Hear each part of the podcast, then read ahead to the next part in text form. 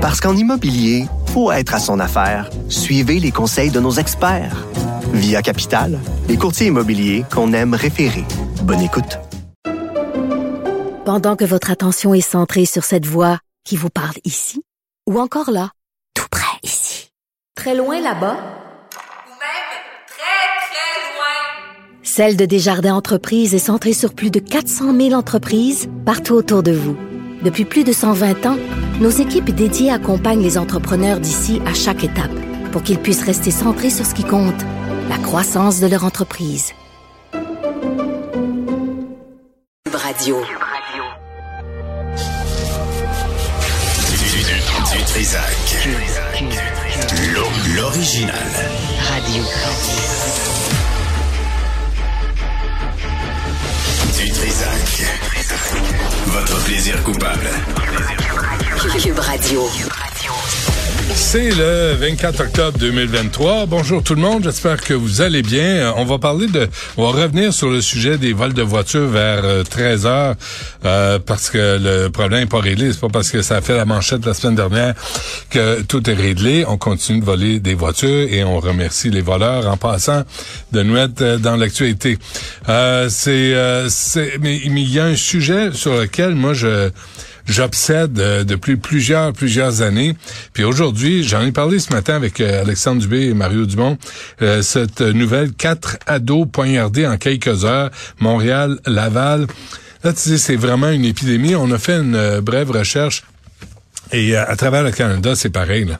Euh, stabbing, là, les gens qui se, qui, se- poignardent. Et tantôt, Maxime Delan va nous parler d'une intervention citoyenne euh, de gens qui voyaient qu'un- qu'une crapule est en train de voler une voiture. Ils sont intervenus. Le fait, la crapule a fait quoi? A sorti un couteau à poignarder une des personnes qui essayait d'empêcher ce vol de voiture. C'est un réel problème euh, public. Avec nous, Jean-Guy Dagenet, qui est sénateur, vice-président du comité sénatorial sur la sécurité nationale de la défense et des anciens combattants. Monsieur Dagenet, bonjour. Oui, bonjour, Monsieur Dutrisac. Merci d'être avec nous. Je sais pas si vous avez la même réaction parce que, mais à travers le Canada, puis en particulier au Québec, les nouvelles de gens, de jeunes qui se poignardent au jour le jour, c'est, il me semble qu'on devrait y porter un peu plus attention. Ben, vous avez tout à fait raison. Euh, hier, on a commencé l'étude du projet de loi C-21. Bon, ça concerne sur les armes de poing, les revolvers, tout ça. Ouais. Bon, c'est sûr que euh, moi, vous savez, depuis qu'il y a des projets de loi sur les armes à feu, euh, je peux pas être contre la vertu. Ça peut aider les policiers à faire leur enquête. Mais ceci étant dit, si c'est plus difficile de vous procurer une arme à feu, malgré qu'on peut dire que avec le crime organisé, il y a des armes illégales qui se, qui, qui, qui se promènent partout. Mais ceci étant dit, les gens qui n'en ont pas vont, vont commettre des crimes avec des armes blanches, comme hier. Là, il y a eu quatre jeunes qui se sont poignardés. Il faut pas oublier une chose, la sergente Maureen Bro à Louisville a été assassinée par une arme blanche. Donc, à défaut d'avoir des armes à feu, euh, les gens vont utiliser des armes blanches. Maintenant, il faut se poser la question. On parle souvent de maladies mentales, tout ça. Je veux pas faire un parallèle. Là. On a décriminalisé euh, la marijuana, donc les gens peuvent euh, maintenant euh, prendre du pot à volonté. Puis comme le crime est bien organisé, maintenant, ben, ils vendent du fentanyl, ils vendent des opioïdes. Alors souvent, les gens vont prendre des drogues, ils vont utiliser du fentanyl, ils parcourent les rues, puis à ce moment-là, ben, la violence augmente. Ouais, c'est un cocktail. là. Mais, mais je lisais, M. Dagenet, quatre victimes d'homicides familiaux sur dix sont tuées par arme blanche. Puis moi, peut-être une niaiserie, je sais pas ce que vous en pensez, mais on a, j'ai l'impression qu'on sait même pas comment appeler ça. Euh, tu sais, en anglais, il y a un stabbing, mais en français, là, un poignardage, tu sais, un couteau, c'est une arme blanche, c'est un objet tranchant, c'est un objet contondant, c'est une arme prohibée, c'est un ustensile. Il me semble que, tu sais, même les termes, on les prend pas au sérieux. Ben, écoutez, c'est euh, quand j'étais policier actif, et puis euh, ça m'est déjà arrivé de, répondre à un appel de, violence conjugale, et on arrivait dans la cuisine, euh, et les gens avaient des couteaux de cuisine. Bon, c'était ça, des armes blanches. Évidemment, il y en a qui avaient des carabines, tout ça. Mais j'essaie. Aussi, on parle souvent de euh, quand il y a des, euh, de la violence, on, on, on relie ça à la maladie mentale.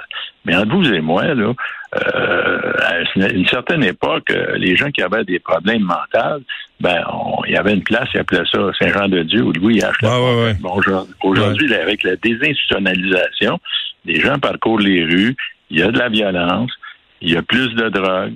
Bon, évidemment, il y a tout le problème aussi de l'itinérance qui est relié à ça. Mais, ben, oui, oui, vous- mais allez-y, non, mais, mais. M. Dagenet, là, c'est pas nouveau. Je lisais un article de 2015. Peter Sergakis, le, le tenancier de bar, là, qui a plein d'amis, disait que là, ils veulent les clients, les tenanciers de bar au Québec, 2015, ne veulent plus de clients dans leurs établissements avec des couteaux en raison de la multiplication des bagarres et agressions. C'est- pas d'aujourd'hui le nombre de crimes par arme blanche, mais c'est ça court les rues. On n'est pas intervenu puis on on on n'a pas réglé le problème. Puis là c'est les jeunes qui sortent des couteaux dès qu'il y a une confrontation. Alors, est-ce que les lois sont pas assez sévères? Je pense que quand on commet un crime avec une arme blanche, il faudrait mettre des lois plus sévères, il faudrait mettre des, des peines d'emprisonnement plus sévères. Euh, vous savez, j'écoute la radio, euh, les médias comme tout le monde, et qu'est-ce qu'on dit quand il y a un crime avec une arme blanche? Bon, on dit, ben, euh, là, on a arrêté l'individu, euh, il souffrait d'une maladie mentale, il avait fait usage de drogue. On dirait qu'on a, on, a toujours cette façon de vouloir décriminaliser celui qui a commis le crime et de euh, de ne pas prendre ça avec la gravité euh, du, du geste. Ouais. Alors, euh, euh, vous savez, celui qui a assassiné Mme Bro, on dit, ah, ben, il était reconnu comme un individu violent. Euh, bon, on, on, on l'avait libéré. Euh, on avait eu quelques appels. On pouvait pas le mettre en prison. On, on dirait qu'on on traite pas ça de la même façon avec une arme à feu, mais une arme blanche, c'est une arme qui peut tuer. Hein. On, a quelqu'un qui a tué sa grand-mère, il a tué sa mère. Mais on, on- mais on, on amène toujours le problème de dire oui, mais c'est pas de sa faute. Il, il souffrait d'une maladie mentale puis il avait utilisé des drogues. Ben, là, c'est pas de sa faute. À un moment donné, il faudrait que ça arrête de dire c'est de sa faute. Ou tu vas en prison, ou tu vas te faire soigner, puis on va te mettre à Louis H. Lafontaine. Là, on, on en met quelques-uns les stupinelles. Et entre vous et moi, il faut les sortir de la rue. Puis là, là chez moi, là, les, euh, les discours à la Maria Goretti, le, le c'est pas de sa faute, il souffrait d'une maladie. Mm. Il, souffre- il souffre d'une maladie, ben là, et est-ce qu'on va faire un registre des armes euh, blanches, entre vous et moi? Déjà là, on a de la misère avec le, le registre des armes, à feu. Non, mais mais euh, on pourrait prendre ça à l'envers aussi. Là, j'ai, on a consulté Nicole Gibault tantôt, M. Dagenet, là, une juge à la retraite. Euh, elle nous disait les armes à feu, là, t'as une peine minimale, sauf erreur, là, de 4 ans. Armes blanches, il n'y a pas de peine minimale. On peut-tu commencer par ça? Vous avez entièrement raison. On l'a demandé au gouvernement de mettre des peines plus sévères. Et quant à moi, c'est pas des quatre ans. Écoutez, j'étais policier et des fois, il y avait des, des, des crimes de, de violence. Là, puis les gens euh, avaient des peines de faire de la prison les fins de semaine. Ben oui. Alors, et il se présentait à 4 heures à la prison de Joliette, dans le district où j'étais, puis il a dit, ben, la, la prison est pleine, signez, puis allez-vous-en chez vous. Alors, euh, je pense qu'en quelque part, il va falloir avoir des peines beaucoup plus sévères, puis aussi euh, considérer la gravité du geste. C'est pas parce que c'est fait avec une arme blanche que c'est moins grave qu'avec une arme à feu. Ouais. Alors, en quelque part, il y a des lois plus sévères. Et euh, hier, je vais questionner le, le ministre concernant le projet de loi là, sur les armes de poing. Ouais. Entre vous et moi, là, euh, dans la liste de témoins, moi, j'aurais aimé ça avoir des gens du crime organisé, parce que les autres, ça leur fait pas peur, mais pas peur du tout, du tout. Vous aurez beau faire toutes les lois, vous dites le crime organisé. Il a dit, ils sont organisés. Alors, je l'ai dit à la blague hier en comité, mais en quelque part, faut juger de la gravité du crime, et même si c'est fait avec une arme blanche, c'est pas moins grave. Et si monsieur ou madame souffre d'une maladie mentale, ben écoutez, là, euh, soignons-les, là, mais envoyez-les en quelque part, pas qu'on les retrouve sur la rue demain matin. Alors, il y a la prison, ben non. euh, Mais là, c'est euh, rendu. euh, Est-ce que c'est C5 là, c'est rendu, M. Dagenet, là, que dépendamment qui tient la- le couteau, là, qui commet le crime, là, je reviens au couteau ou une arme à feu, ça, Oui. dé- ça dépend d'où tu viens dans la vie, de quoi tu as de l'air, c'est pour évaluer ta sentence à venir. Ben, euh, tout à fait. Euh, écoutez, euh, combien de fois on, on va à la cour, va dire oui, mais il y a eu une enfance malheureuse, il n'était pas considéré, euh, il, a- il avait fait usage de drogue, euh, c'est pas de sa faute. Euh, J'ai de la difficulté, moi, avec le c'est pas de sa faute. Vous commettez un crime, que ce soit euh, parce que vous étiez sous l'influence de la drogue ou de la boisson, ou vous filiez pas parce que vous avez un caractère colérique, ben je regrette, c'est en prison. Puis après ça, ben si vous avez Ouais, mais attendez, là, de drogue, attendez, si Oui, vous oui. faites ça, puis c'est un, c'est un gun que vous avez dans les mains, il y a une peine mi- minimale. Mais si vous faites ça avec un couteau dans les mains, il n'y en a pas.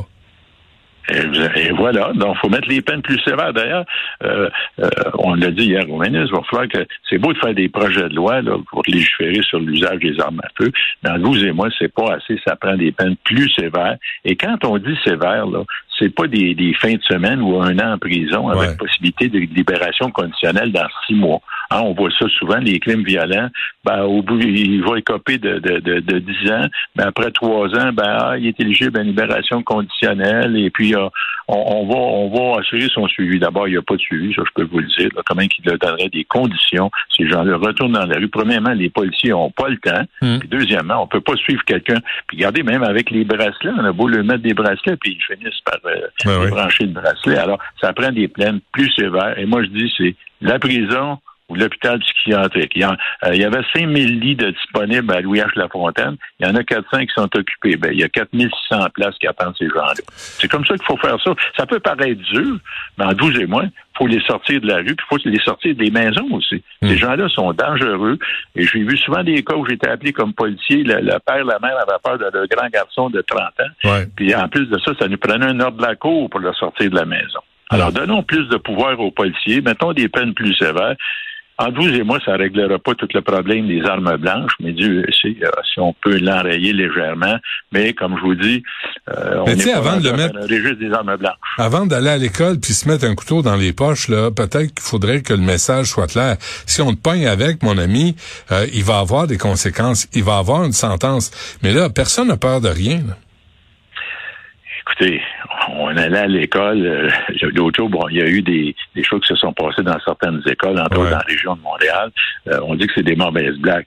Je peux-tu vous dire que si dans le temps, à à mon époque, on avait fait une mauvaise blague, là, il existait la strap puis la fameuse euh, règle pour la géographie. Vous savez, là, il Ouais. mettait ça au tableau, on en mange un coup ses doigts, puis je vous garantis. Et quand on arrivait à la maison, fallait pas que nos parents aient reçu un appel de l'école Non. parce que c'est nos parents blâmaient pas le professeur. Alors aujourd'hui, ben évidemment, les, les écoles, c'est plus permissif. Puis euh, quand les, les- on dit aux jeunes de 14, 15, 16 ans, ben t'aurais pas dû faire ça, ben là, plus souvent, vraiment, le parent, je veux pas toutes les mettre dans le même paquet, mais ils vont appeler le professeur, puis c'est le professeur qui est blâmé. Alors, je pense que ça, ça part de l'école aussi, Ouais. des fois. Euh, dis donc, euh, Jean-Guy Dagenet, je, je le sais, Oui. là, je, là, c'était pas prévu à l'entrevue. Là. Vous, vous êtes sénateur. Cette semaine, là, euh, on, j'ai- je dépose une pétition en ligne, pas pour abolir le poste de la gouverneure générale, là, tu sais, avec ses dépenses, de, juste pour réduire ses fonctions puis les dépenses. Tu sais, puis lui offrir euh, une laveuse sécheuse, puis lui offrir euh, des tickets de taxi, puis lui offrir euh, good food, tu sais, livré à la maison. Mais Asti, on va arrêter de, les dépenses de folie puis 720 000 piastres, 70 000 piastres, tu sais, de, de limousine quand on pourrait marcher 8 minutes. Allez-vous signer cette pétition-là, Monsieur Dagenet? Non seulement euh, je vais la signer, mais je pense qu'on devrait lui payer un cours de français. Quand vous, quand vous occupez un poste comme chef d'État, moi, je, je respecte beaucoup la dame. Là, je l'ai rencontrée une fois. Bon, on me dit qu'elle elle parle l'anglais et lit nous. Euh, elle m'a donné la main, puis euh, bon, moi, je lui ai dit bonjour, madame. Alors, mais Qu'est-ce qu'elle a répondu?